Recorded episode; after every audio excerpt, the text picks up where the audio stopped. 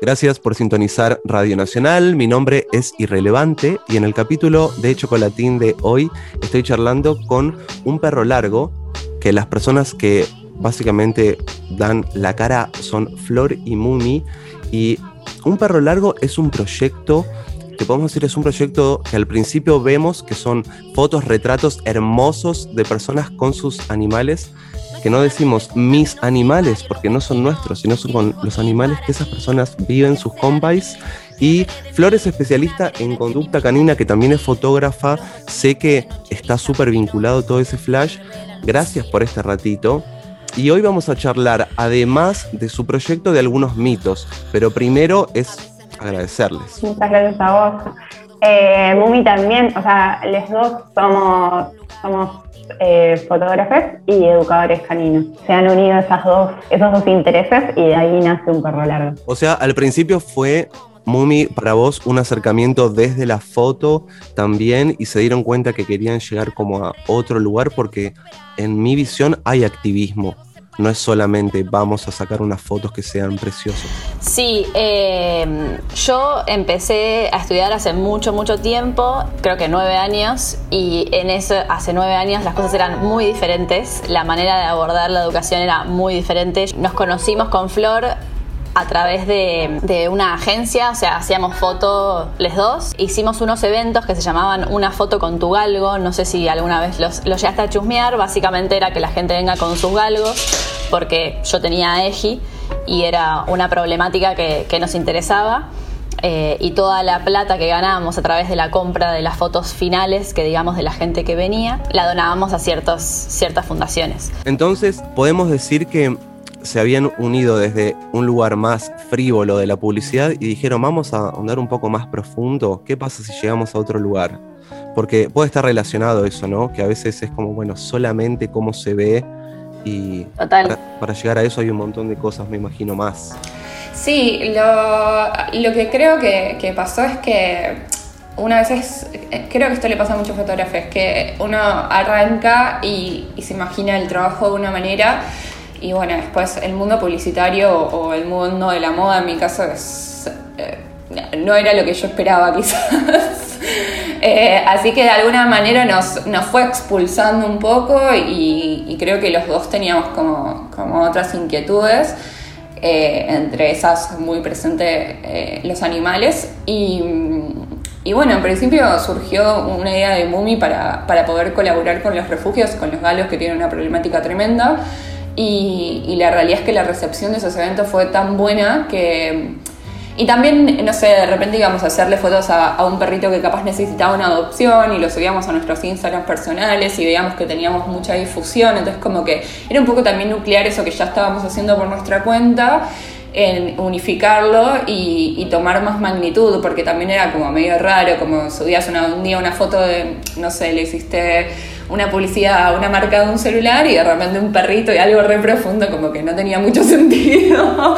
y, estuvo bueno. Claro, estuvo bueno unificarlo. Viste cuando decís necesito equilibrarlo y me pasaba mucho de tener época de foto y época solo de perritos, viste, como que necesitaba como como desconectarme de lo otro y creo que encontramos como re ese equilibrio haciendo el proyecto. Nos pasa mucho a la generación de nosotros que tenemos 18, 19. No, mentira, claro que no. tenemos que elegir entre una cosa o la otra. O hago publicidad o puedo ayudar. Y creo que ahora se están uniendo más. Es como lo que hicieron para mí ustedes geniales, que si ya estaban haciendo fotos y ya les estaba copando todo lo que sea activismo animal, es como, bueno, ya hagámoslo ya existía todo eso. Que es lo mismo que hizo Mark Zuckerberg con Facebook. Dijo, todo esto ya existe. Y ahora me hago millonario sin ustedes. Adiós. Claro. ¿Qué conlleva una adopción responsable? Para una adopción responsable, bueno, primeramente la realidad es que hay que tener una, una mínima estabilidad económica, ¿no? También vivimos en un país donde, bueno, la estabilidad económica es un... es rarísima obviamente sabemos que eso puede, puede fluctuar. ¿Cómo hacemos también para afrontar todo el flash de que haya millones de perros? No, no sé el número, pero sé que son más de 5 millones en Argentina. Y más de 6. O más de Solo en Buenos Aires. Wow. Según, el, según la. Es una estadística del 2018 del Colegio de Veterinario. Eh, estamos en 2021, así que debe ser muchísimo más hoy día. pero sí. Porque siento que la adopción responsable es una buena forma inclusive de la difusión hasta que el Estado se ponga las pilas y también aunque los perros y los gatos no voten, se den cuenta que son seres vivos y que necesitan cosas. Estamos muy, eh, muy adentrados en todo lo que es educación, gestión emocional, que si tenés que tener así unos requisitos básicos es obviamente una mínima estabilidad económica y eh, un, tiempo, ¿no? De no irse de la casa. Yo creo que hay mucha gente que adopta y se va nueve horas de su casa a trabajar, que es el, el, común, ¿no? O sea, todo el mundo labura ocho horas, nueve horas. Eh, ahí nos parece que ese punto es bastante clave. Como máximo cinco horas, decimos, ¿no? Así, un perro que pueda, pueda gestionar eso. O sea, ningún perro le gusta ni tolera estar solo. Hay unos que lo gestionarán mejor y otros peor pero a ningún perro le parece un, buen plan quedarse solo eh, lejos de su familia.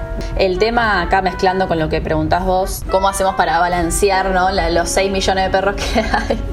El tema de las adopciones es muy complejo, o sea, el tema de los refugios, eh, por empezar, obviamente no son lugares que deberían existir, ¿no? Eso, esto te lo dicen los mismos refugios.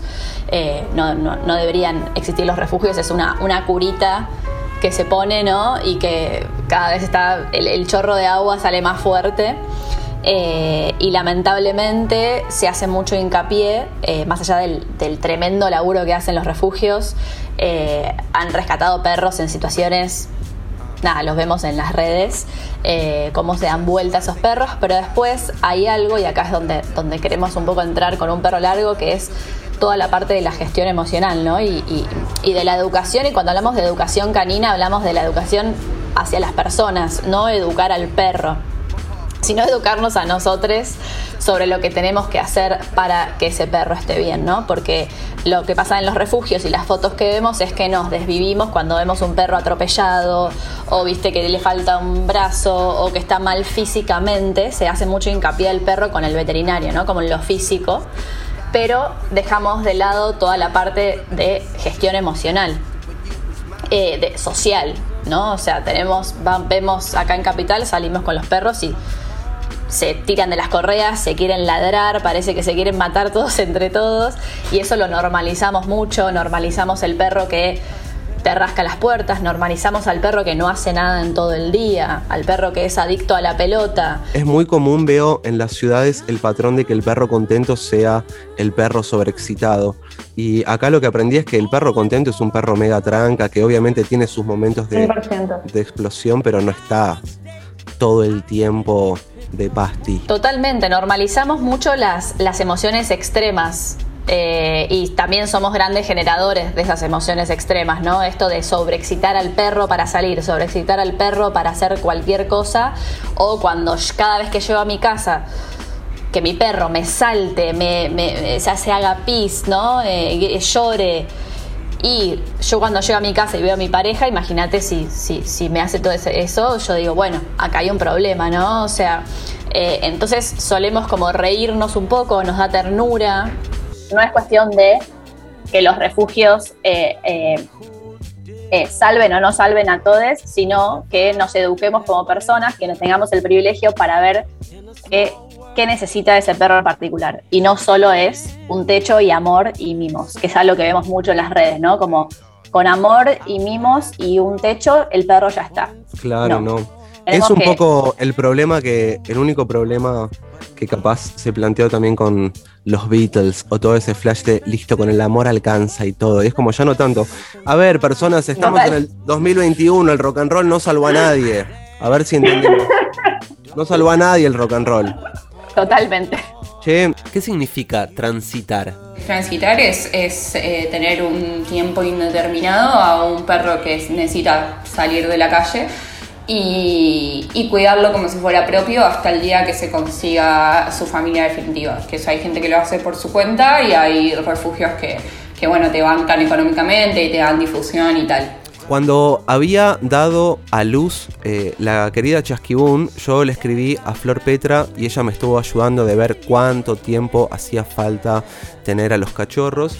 Y algo que aprendí que me pareció muy valioso y le agradezco es que en mi caso siempre confundía el momento donde lo destetaban, que inclusive se notaba la actitud de la madre para con los cachorris, pero después Flor me contó que a veces eso era muy confundido con todo un proceso de aprendizaje que tienen que tener entre los tres meses o adelante, y ahora nos va a contar más, que es clave para que después eso no se traslade a si le muerden, por ejemplo, más como las tetillas a la madre, que eso no muerda después en el sillón y te rompa todo. Y en mi caso el aprendizaje fue que cuanto más tiempo esté con la madre, tenemos que hacer menos trabajo las personas más humanas con los animales. ¿Qué onda Exactamente, sí, hay como una falsa creencia de que los cachorros, eh, no sé bien por qué, pero se dan como a los 45 días lo cual es bastante erróneo porque hasta en ese periodo em, es esto, ¿no? Uno, uno que quizás si alguien tuvo la posibilidad de ver una madre con sus cachorros, como que se ve esta cuestión de que ya los empieza a rechazar. Pero la realidad es que ese proceso es súper importante porque la madre le enseña a, a, los cachorros y también entre los cachorros entre sí, como la camadita de hermanitos, a autocontrolarse, a inhibir las mordidas, porque claro, la madre les marca el momento cuando el cachorrito empieza a buscar la teta, pero se, se pasa, la madre empieza a inhibir ese comportamiento de morder sin ningún tipo de límite. Eh, sin, sin, eh, les enseña algo también que es súper importante, que es la empatía para con el otro, que si hay un dolor tiene que parar. De cuanto con los hermanitos, eh, aprenden muchas habilidades sociales entre ellos. Entonces, permitirles que estén en ese periodo, que se recomienda que cuanto como mínimo estén hasta los 60 días con la madre. Obviamente que evita cosas a futuro porque es no pensar a la madre solamente como, como una mamadera, sino como digo, la madre realmente transmite conocimientos y más allá de que veamos esta situación de, rechazo, eh, entender que tiene una, un fin. Adoptar viejis no solo está espectacular, sino que eh, me parece que trae un montón, de, un abanico nuevo para personas que, por ejemplo, tienen una energía más tranca o personas capaz más grandes. Eh, a nivel convivencia, siempre los viejis se llevaron súper y me parecieron como mega, mega tranqui, pero me pueden contar cuál es lo más común el miedo más común que las personas creen en adoptar viejis. ¿Qué, ¿Qué, sucede con eso? ¿Por qué es tan complejo? El que yo pensaba, lo que más, lo que más he escuchado de, así, de por qué la gente no quiere adoptar perros adultos, es eh, porque hay como una creencia de que no aprenden y de que no se van a adaptar a tu rutina y la realidad es que no es para nada así. Además vienen con cuestiones ya aprendidas buenas para la convivencia, no, no solamente cuestiones de, comportamiento, sino como hay muchos perros que ya saben dónde hacer sus necesidades, lo que está buenísimo es que ya podés hablar previamente con la persona que lo tiene para saber un poco la personalidad, si es enérgico, si no, si la gente que dice, no, yo quiero tener un cachorro porque yo lo quiero criar y quiero que tenga como la personalidad un poco que yo quiero, ¿no? Como medio moldear ese perro a mis gustos y no que venga el perro que yo no sé, viste, como, no sé, hay mucho en ego. Y yo creo que también, o yo escuché un montón esto de ni loco tengo un perro por dos años que se va, y después se va a morir, ¿no? Como esta cosa de, la concepción de la muerte que tenemos como humanes, ¿no? De la longevidad, como decir, quiero tener un perro 15 años, no dos. ¿Y quién te dijo que vas a vivir dos años, además, no? Estamos charlando con un perro largo. Gracias por sintonizar Radio Nacional. Gracias a mis colegas de Agenda Bahía por el espacio. Pueden seguirlas arroba un perro largo más les vale que lo hagan ayer mismo en lo posible. Así que gracias por este ratito. Charlamos con Flor y Mumi de Un Perro Largo. Gracias, gracias, a vos.